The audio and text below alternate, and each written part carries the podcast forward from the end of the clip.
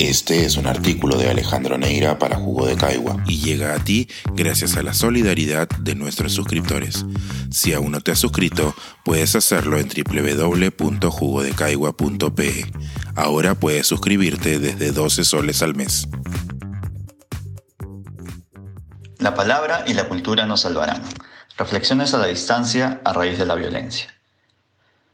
Hace unos días, el discurso del premier Alberto Tarola para solicitar la confianza en el Parlamento hizo referencia a los días trágicos y confusos de la rebelión de los hermanos Gutiérrez en julio de 1872.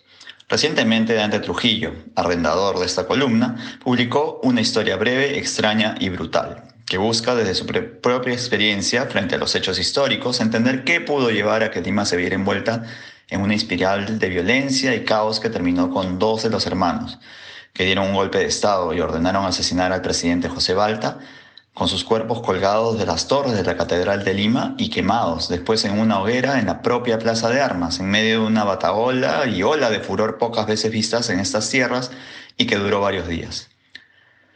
Más allá de la calidad innegable del texto de Trujillo, su lectura y la cita de este suceso suscita en mí un par de ideas en medio de estos días de profundo dolor por la pérdida de tantas vidas de peruanos en el centro y sur del país. La primera tiene que ver con la poca existencia de textos no académicos que tengan interés por nuestra historia, partiendo desde la ficción. La segunda, más difícil de entender, es cómo hacer para recuperar la confianza en las instituciones, en el diálogo y en la palabra empeñada. Disculpen si lo explico de manera desordenada, son apenas ideas generadas también en un momento de confusión. Si bien es cierto que hay algunas novelas históricas peruanas publicadas recientemente, incluidas algunas de quien esto escribe, no parece tratarse de una tendencia marcada en nuestra literatura, pese a la riqueza de nuestra historia y de nuestra cultura. El contexto del Bicentenario, que pensé propicio para ello, ha dado muchos y muy notables textos académicos, pero muy escasas ficciones. ¿Tiene esto alguna explicación o relevancia? Personalmente creo que sí, pues los cuentos o novelas permiten complejizar los hechos para entender que los protagonistas de las gestas, de las batallas o de los actos históricos son personas como nosotros, con dudas, contradicciones, dolores y alegrías. La ficción permite construir relatos indelebles cuando nos aproximamos a la historia. Recordamos incluso falsedades como el sueño de San Martín y aprendemos fechas y nombres de héroes y batallas, pero no nos sentimos cercanos a esas personas que ocupan pedestales y fueron más que generales o tribunos. La historia reciente, felizmente, busca recuperar el papel de las mujeres, los indígenas, los afroperuanos y otras comunidades invisibilizadas en la independencia, por ejemplo. Pero pienso, quizás ingenuamente, que la literatura ayuda a comprender mejor el alma humana y aprender, por ejemplo, que el proceso de la independencia en 1820 y 1821 tuvo éxito gracias a la batalla de las ideas y al inteligente trabajo de persuasión que inició San Martín con Torretagle antes que las escaramuzas y luchas que se dieron en esos años y que no es posible entender nuestra independencia sin valorar los textos escritos y los compromisos que estos generaron para dar paso al nacimiento de una nueva nación. Lo segundo que me permito colegir de esta reflexión sobre los años de la independencia es más complejo y tiene relación con esta otra tarea que siento que nos está faltando y que a veces creo la literatura expresa y comprende mejor. Recuperar el valor de la palabra. San Martín escribía cartas, mientras Monteagudo organizaba imprentas para publicar sus diarios en un momento de extrema polarización, pero sabiendo que el valor de la palabra era fundamental para que el proyecto libertador tuviera éxito. Una palabra que se cumpla, por supuesto. Así se fueron ganando adhesiones de notables como Torretable y organizaciones de lo que ahora se denomina sociedad civil, que permitieron que la proclamación de la independencia se vaya consolidando hasta confirmarse, esta vez sí, con hechos de armas.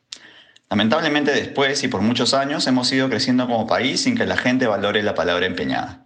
Cambiamos constituciones y leyes pensando que por arte de magia ellas traen soluciones y que con eso podemos responder a situaciones de pobreza y marginación que dejamos progresar por décadas, como si quisiéramos solo dejar que el polvo se siga ocultando debajo de las alfombras, mientras nos contentamos con promulgar normas sin contenido y hablar de temas abstractos sin responder realmente a las necesidades de las personas pero aún sin siquiera ser capaces de atenderlas, de escucharlas y de respetarlas.